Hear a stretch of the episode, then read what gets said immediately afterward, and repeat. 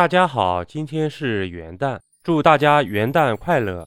在新的一年里，祝朋友们的事业顺风顺水，万事如意；祝朋友们的感情桃花千朵，独爱一枝。一直都对这样一个话题比较感兴趣：古代也有元旦节吗？古人是如何过元旦的呢？在古代有没有元旦节呢？古人的元旦节又是怎么过的呢？他们的元旦又是哪一天呢？中国的传统节日元旦是指正月初一。元旦的概念在不同时代、不同国家，具体所指也不尽相同。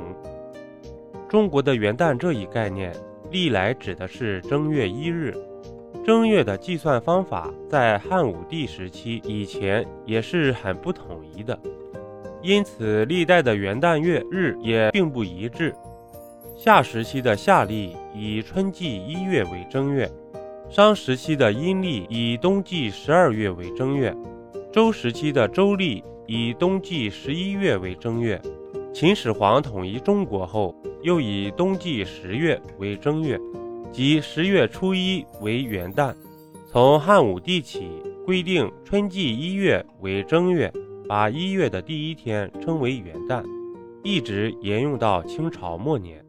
元旦一词在我国文学作品中最早出现于《晋书》，专帝以猛夏正月为元，其实正朔元旦之春。汉代的崔苑在《三子猜名》中叫元正。近代的余产在《杨都赋》中称作元辰，北齐时的元惠大亨阿皇下词中称呼为元春，唐德宗李氏在元日退朝观军帐归营中称之为元朔。南北朝时，南朝文史学家萧子云的《戒雅》诗中有“四季新元旦，万寿初春朝”的记载。宋代吴自牧《孟良录》中有关于正月朔日谓之元旦，俗呼为新年，一岁节序，此为之首的记载。新式元旦，公元一九一一年，孙中山领导的辛亥革命推翻满清的统治，建立了中华民国。行夏正，所以顺农时；从西历，所以变统计。民国元年。决定使用公历，并规定阴历一月一日为新年，但并不称为元旦。各省都督代表在南京开会，决定使用公历，把农历的正月一日叫做春节，把公历的一月一日称为元旦。不过当时并没有正式公布。在一九一二年一月一日，中华民国宣布成立。孙中山在南京就任临时大总统，在就职誓词中，孙中山以“中华民国元年元旦”为结尾，这就是中国元旦的来历。一九四九年九月二十七日，第一届中国人民政治协商会议在决定建立中华人民共和国的同时，也决定采用世界通用的公元纪年法，即我们所说的阳历。元旦指西元纪年的岁首第一天，为区别夏历和公历两个新年，又鉴于二十四节气中的立春恰在夏历正月初一的前后，因此便把夏历正月一日改称为春节，公历一月一日定为新年的开始，并列入法定节日。每年一月一日标志着新一年的到来，人们习惯将这一天称为元旦。俗称公历年、阳历年或新历年。古人在这一天也在忙着吃吃吃。古代是农业社会，到了元旦，大规模的农事活动早已结束，娱乐活动又少，所以大家很快琢磨出各种跟吃有关的点子，花样百出。南北朝梁宗懔写了一本书，叫《荆楚岁时记》，记录了古代楚地的各种节日风俗。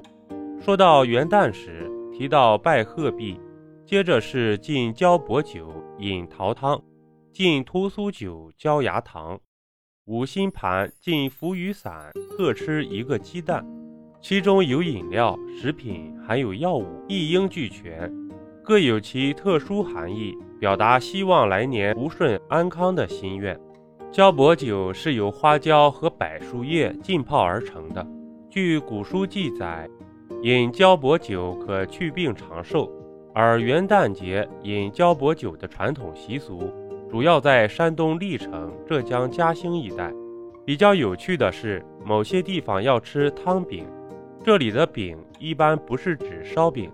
北宋《岁时杂记》中说，元旦京师人家多食锁饼，所谓捏饽饽或此之类。锁饼指像绳索一样细长的饼，长相类似现代的面条。明清时，人们喜欢在元旦吃年糕，南方尤其流行。明末《帝京景物略》中提到，正月元旦，素性灌鸡，吃枣糕，日年年糕，相当有趣。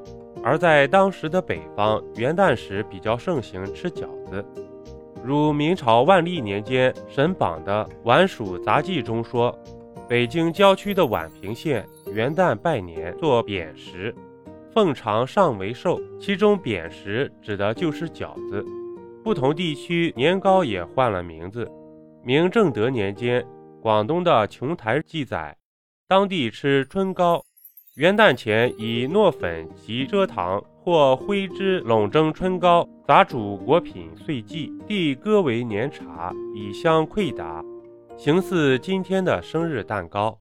本集播讲完毕，点个关注，订阅一下哦，下集我们不见不散。